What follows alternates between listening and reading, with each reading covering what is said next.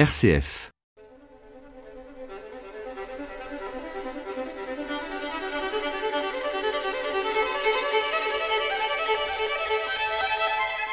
L'art et la foi.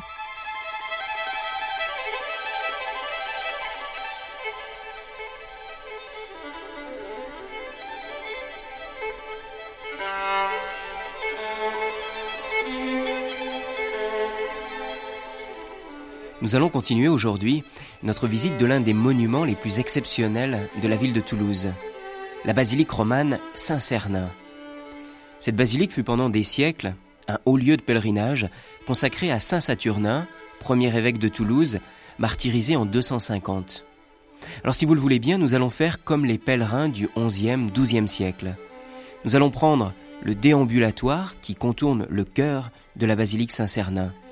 Le père au cachet qui est historien d'art et l'un des plus grands connaisseurs de Saint-Cernin, eh bien le Père Ocaché va nous guider aujourd'hui et nous présenter ce lieu.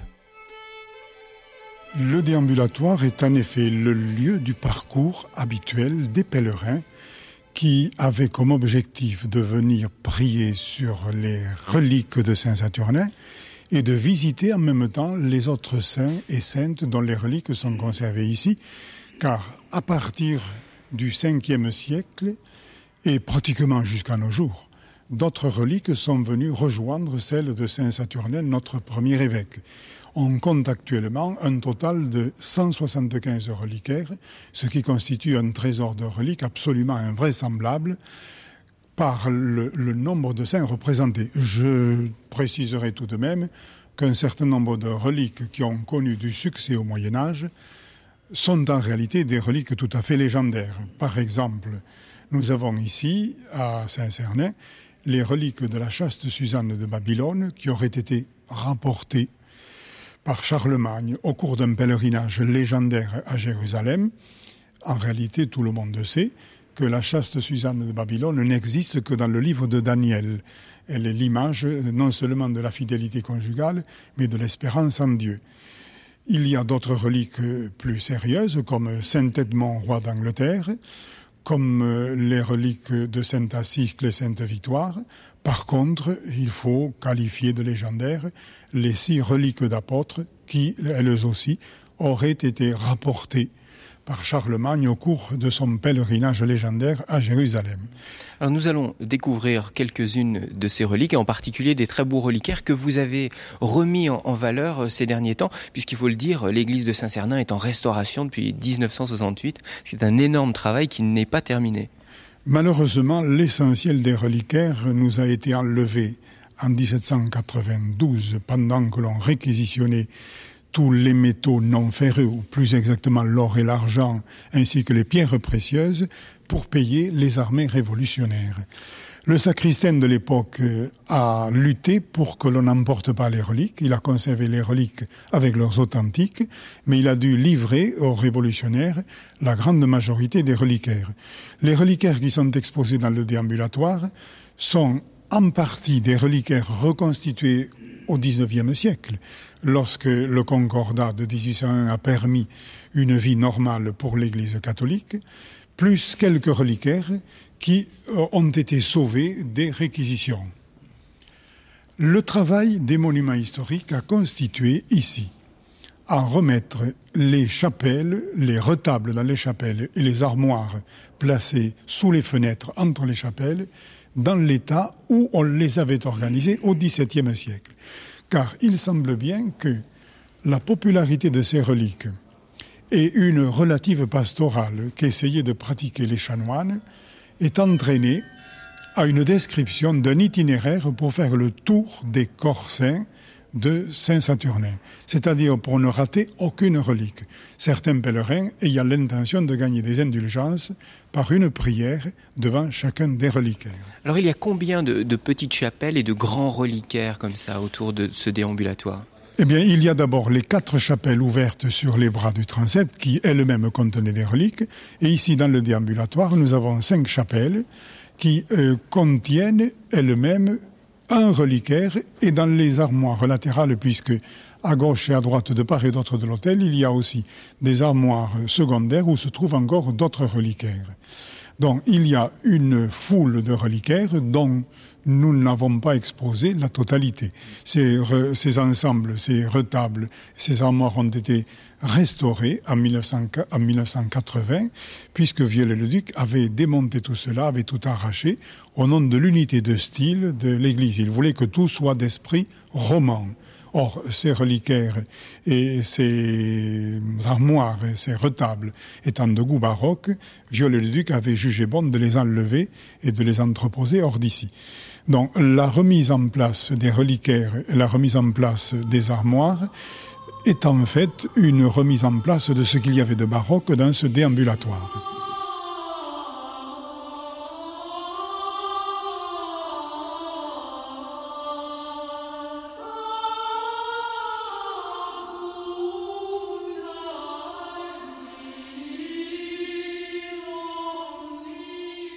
Père nous allons quitter euh, le déambulatoire pour descendre dans, les cryptes, puisqu'il y a deux cryptes ici à, Saint-Cernin. Et donc la, première, euh, sur les marches, euh, la première crypte dans laquelle nous entrons est une crypte qui est, est marquée historiquement, je crois, puisque vous avez fait des découvertes intéressantes.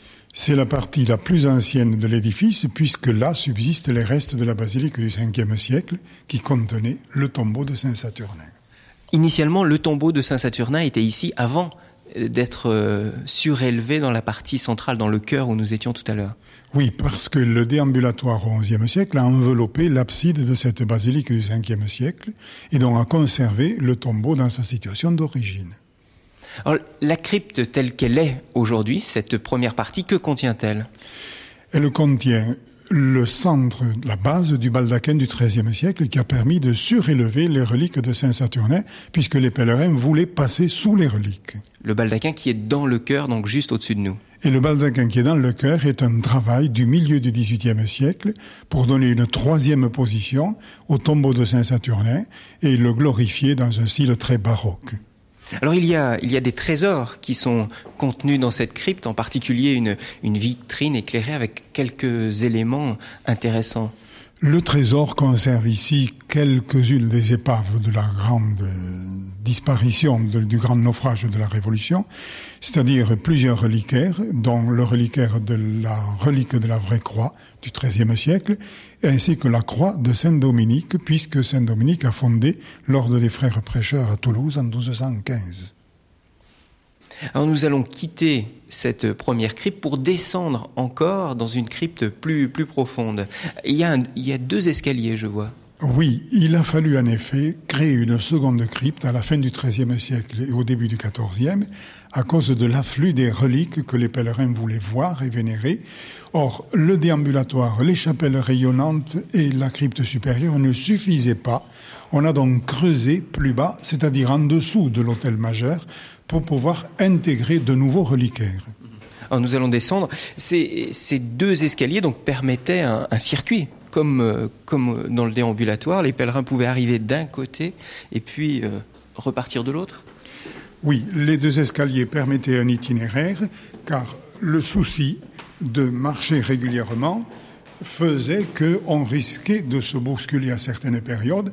D'ailleurs, un écrit du XVIe siècle nous dit que un jour un peu sombre, il y eut une bousculade de pèlerins dans l'une des chapelles du déambulatoire. Il y eut une bagarre, des blasphèmes, et donc euh, une sorte de miracle à la mode d'autrefois, puisque les statues du Christ et des apôtres, dont certaines sont conservées ici, se mirent à sauter, à remuer pour protester contre les blasphèmes prononcés dans ce déambulatoire. Alors il y a de nouveau de, très beaux reliquaires importants, par exemple comme, celui-ci, de taille assez importante, là au moins 80 cm de long. Oui, les reliquaires, les reliquaires que vous voyez ici sont des reconstitutions du 19e siècle euh, sur le modèle des reliquaires anciennes dont on avait gardé des images, puisque les chanoines avaient fait imprimer au XVIIe et XVIIIe siècle des manuels à l'usage des pèlerins. Or, ces manuels étaient illustrés de gravures permettant aux pèlerins de reconnaître les reliquaires des saints qu'ils voulaient vénérer. Donc il s'agit d'une reconstitution faite à partir des authentiques qui ont disparu puisqu'ils étaient en or et en argent. Par contre, ce qui n'est pas une reconstitution, visiblement, ce sont ces trois, ces six statues, deux ensembles de trois, qui sont très très belles. Oui, ces statues de bois polychrome sont du XIVe siècle. Elles appartenaient à la chapelle Saint-Georges, c'est-à-dire la seconde chapelle dans le déambulatoire. Seulement, au début du XIXe siècle, les prêtres de Saint-Cernin de l'époque, méprisant ce qui était gothique, les ont jetés aux ordures. Elles ont été en partie récupérées, puisque les autres ont été sans doute brûlées ou récupérées par des particuliers. Mais les six que nous voyons ici ont été sauvées grâce à quelques membres de la Société archéologique du Midi qui les ont ramassées sur les tasses d'ordures où on les avait jetées. Et elles sont heureusement revenues ici dans notre basilique. Est-ce qu'il y a d'autres trésors que vous souhaitez nous, présenter dans, cette crypte, dans cette deuxième crypte? Ce serait vraiment très long parce qu'ici, dans cette partie, se trouvent seulement des reliquaires du XIXe siècle. Les reliquaires les plus précieux ont été conservés dans l'armoire de la crypte supérieure. Très bien. Père Rocaché, qu'est-ce que vous souhaitez nous faire euh, découvrir maintenant? Il serait probablement très intéressant de monter dans les tribunes parce qu'on a une vue plus rapprochée des chapiteaux et une meilleure vue de l'ensemble de l'architecture de l'édifice. Eh ben, très bien, nous allons monter dans les tribunes et puis découvrir l'architecture de cette très belle église Saint-Cernin de Toulouse.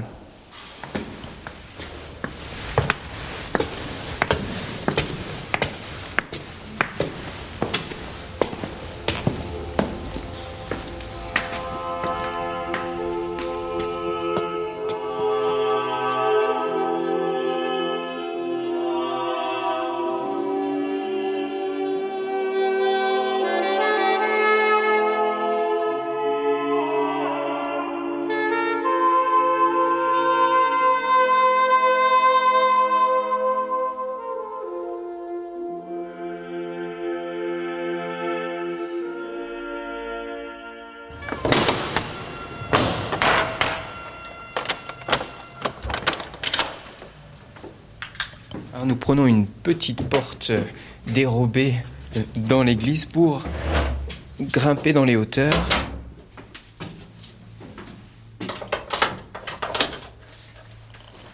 Alors, Père Rocaché, où est-ce que nous allons Nous avons pris un des quatre escaliers hélicoïdaux qui aboutissent aux tribunes. Ces escaliers ont été prévus dès le XIe siècle, au moment de la construction de l'église, pour permettre aux ouvriers de circuler en toute sécurité et à l'abri des intempéries et arriver plus facilement sur le chantier, bien que les échafaudages aient prévu eux-mêmes un certain nombre d'escaliers. J'insiste là-dessus parce qu'en fait, les tribunes n'étaient pas destinées aux pèlerins. Nous allons les découvrir ensemble.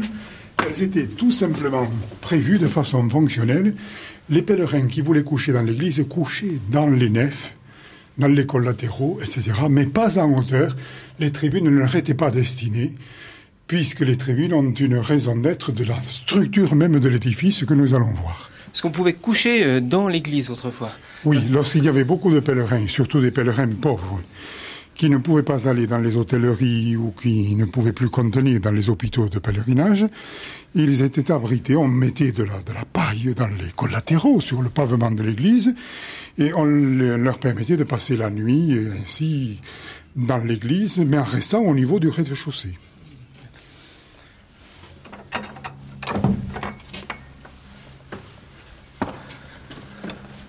On retrouve la lumière.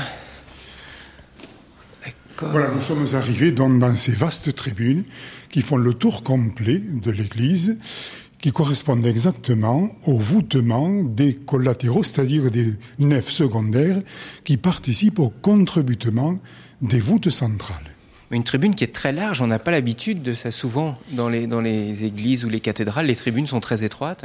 Elles ont exactement la largeur des voûtes des collatéraux, c'est-à-dire des nefs secondaires qui les entourent, car les proportions ont été respectées par le fait que ces tribunes ont un caractère purement fonctionnel. Elles ne sont pas destinées à accueillir du monde en dépit de leur largeur. Bien souvent, je suis obligé de réduire l'enthousiasme des visiteurs pour leur faire comprendre que cet espace-là n'est pas du tout ouvert au public. Il n'a pas d'autre raison d'être que de participer au contrebutement des voûtes centrales, car euh, si nous levons la tête, nous constatons qu'au-dessus de nous passent des voûtes en quart de rond qui font fonction d'arc-boutant par rapport aux voûtes en plein centre qui couvrent à la fois la nef et qui couvrent également les voûtes du transept. Alors nous allons nous déplacer un petit peu pour avoir une, vision plus large de cette église Saint-Cernin de Toulouse. Et là, vous allez nous parler de l'architecture parce que, il faut, le dire, c'est quand même un, un, bijou d'art roman que nous avons, euh, je dirais, devant les yeux, dans les oreilles et sous les pieds. Oui, euh, on peut dire que Saint-Saturnin, notre église Saint-Cernin de Toulouse, puisque les deux mots sont équivalents, résulte d'un long acquis, d'un long travail pour résoudre le problème du voûtement en dur, en matériaux comme la pierre et la brique, d'un édifice haut et large. Auparavant, en effet, euh, les techniques de voûtement que les Romains avaient appliquées avaient été perdues ou n'avaient pas été possibles faute de crédit.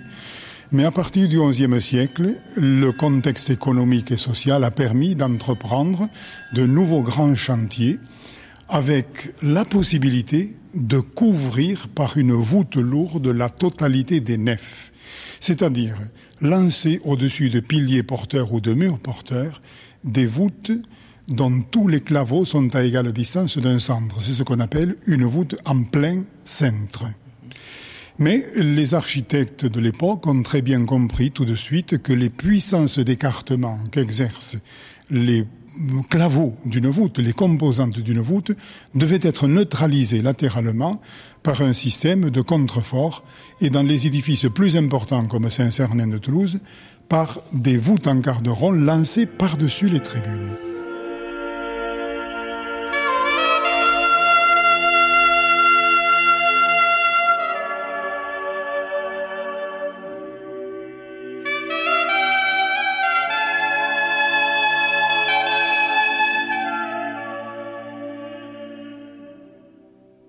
Qui dit architecture euh, romane dit chapiteaux et souvent de très beaux chapiteaux euh, travaillés. Alors nous en avons euh, quelques exemplaires ici.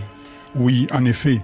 La basilique Saint-Cernin a l'avantage de posséder dans ses parties inférieures, du moins au niveau des fenêtres les plus basses, les plus anciens chapiteaux de l'art roman, c'est-à-dire ceux que l'on a sculptés entre 1080-1090 environ, les premiers essais de réalisation d'une sculpture, car euh, n'oublions pas qu'avec la fin du monde antique, les métiers traditionnels ont disparu, les artistes euh, ne sont plus formés, et la sculpture a pratiquement disparu de l'univers chrétien, mis à part quelques sculptures funéraires comme les sculptures de sarcophages.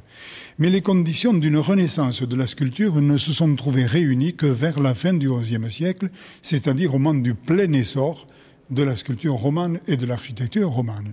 Et encore, cette sculpture ne s'est portée que sur des points précis de l'édifice, c'est-à-dire les chapiteaux au sommet des colonnes et les ébrasements des portails, c'est-à-dire le décor des chapiteaux ou des tympans au-dessus des portails.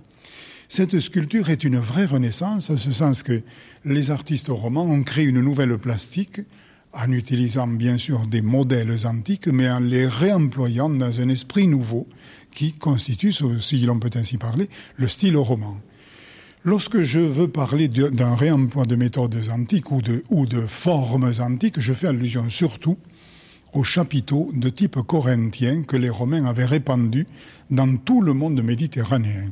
Ce chapiteau de type corinthien est caractérisé par une corbeille formée de feuilles d'acanthe sur deux ou trois niveaux. Et ces feuilles d'acanthe ont tellement plu que les Romains l'ont répandu partout, partout, de la sorte au XIe siècle. Comme beaucoup de monuments romains étaient encore debout, les artistes romans ont bénéficié de nombreux modèles. Mais c'est cela qui caractérise le style roman. Ils ont réinterprété le style corinthien à leur façon. Alors nous allons prendre un exemple. Le chapiteau qui est ici nous montre une corbeille corinthienne, mais totalement transformée parce qu'on a fait des volutes d'angle, le cou et les têtes de ces monstres qui viennent dévorer le crâne du personnage assis dans la corbeille est le même. Les feuilles d'acanthe ont disparu, mais le profil, l'épanelage, on dit en termes techniques du corinthien, est conservé, mais totalement transformé au point de vue stylistique. C'est comme ça que sont apparus tous ces merveilleux chapiteaux que l'on voit dans les églises romanes à thème avec un bestiaire incroyable, un imaginaire fabuleux. Oui, les artistes romans, en effet, ont eu le génie de recomposer d'autres personnages à partir d'éléments distincts qu'ils ont séparés. C'est-à-dire en prenant le cou, la tête d'un animal ou d'un être humain, en l'associant au corps, aux jambes d'un autre être animal ou humain. Ils ont ainsi constitué de curieuses figures qu'on appelle des monstres, mais qui n'ont rien d'horrible. Ce sont simplement des figures ou des personnages reconstitués dans l'esprit roman.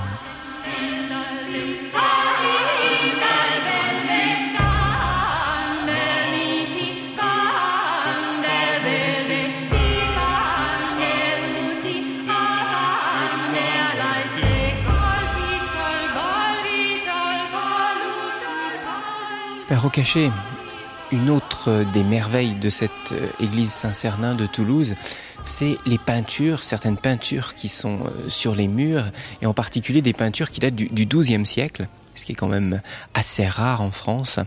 Nous sommes devant quelques-unes d'entre elles, alors pouvez-vous nous les décrire? Oui, les peintures romanes de Saint-Cernin ne sont connues que depuis une vingtaine d'années, car elles étaient auparavant dissimulées par une couche de plâtre peint grisâtre, qui était absolument affreuse d'ailleurs.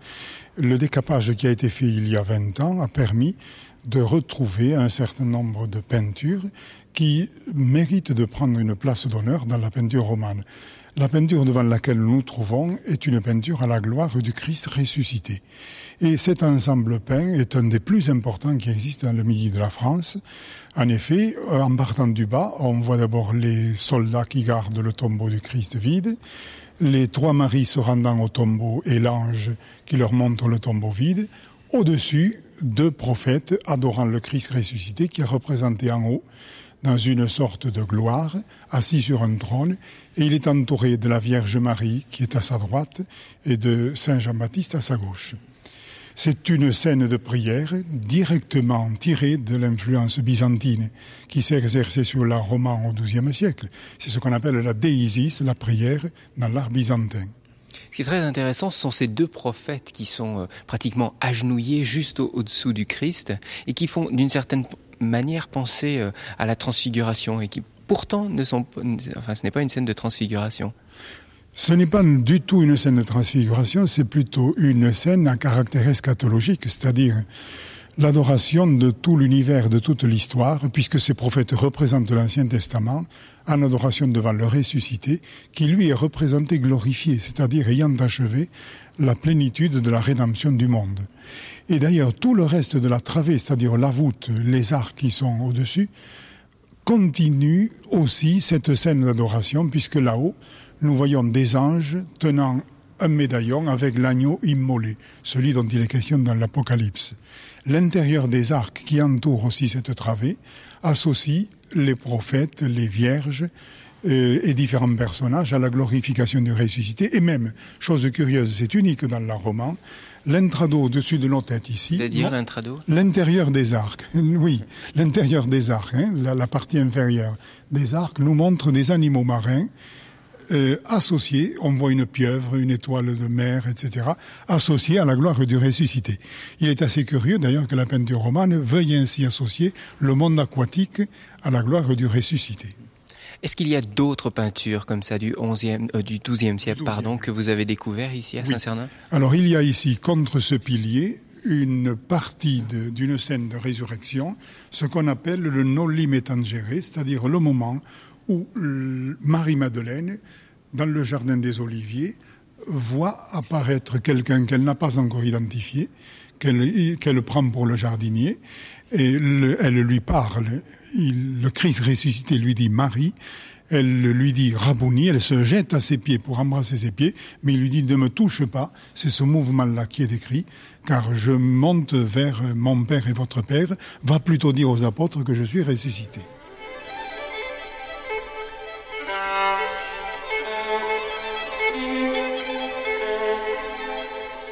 Le père Rocaché, qui fut notre guide tout au long de cette visite, et je vous le signale, l'auteur d'un ouvrage qui s'intitule Saint-Cernin de Toulouse, basilique romane, aux éditions Priva. Un bel ouvrage richement illustré par des photographies de Biagio Moliterni.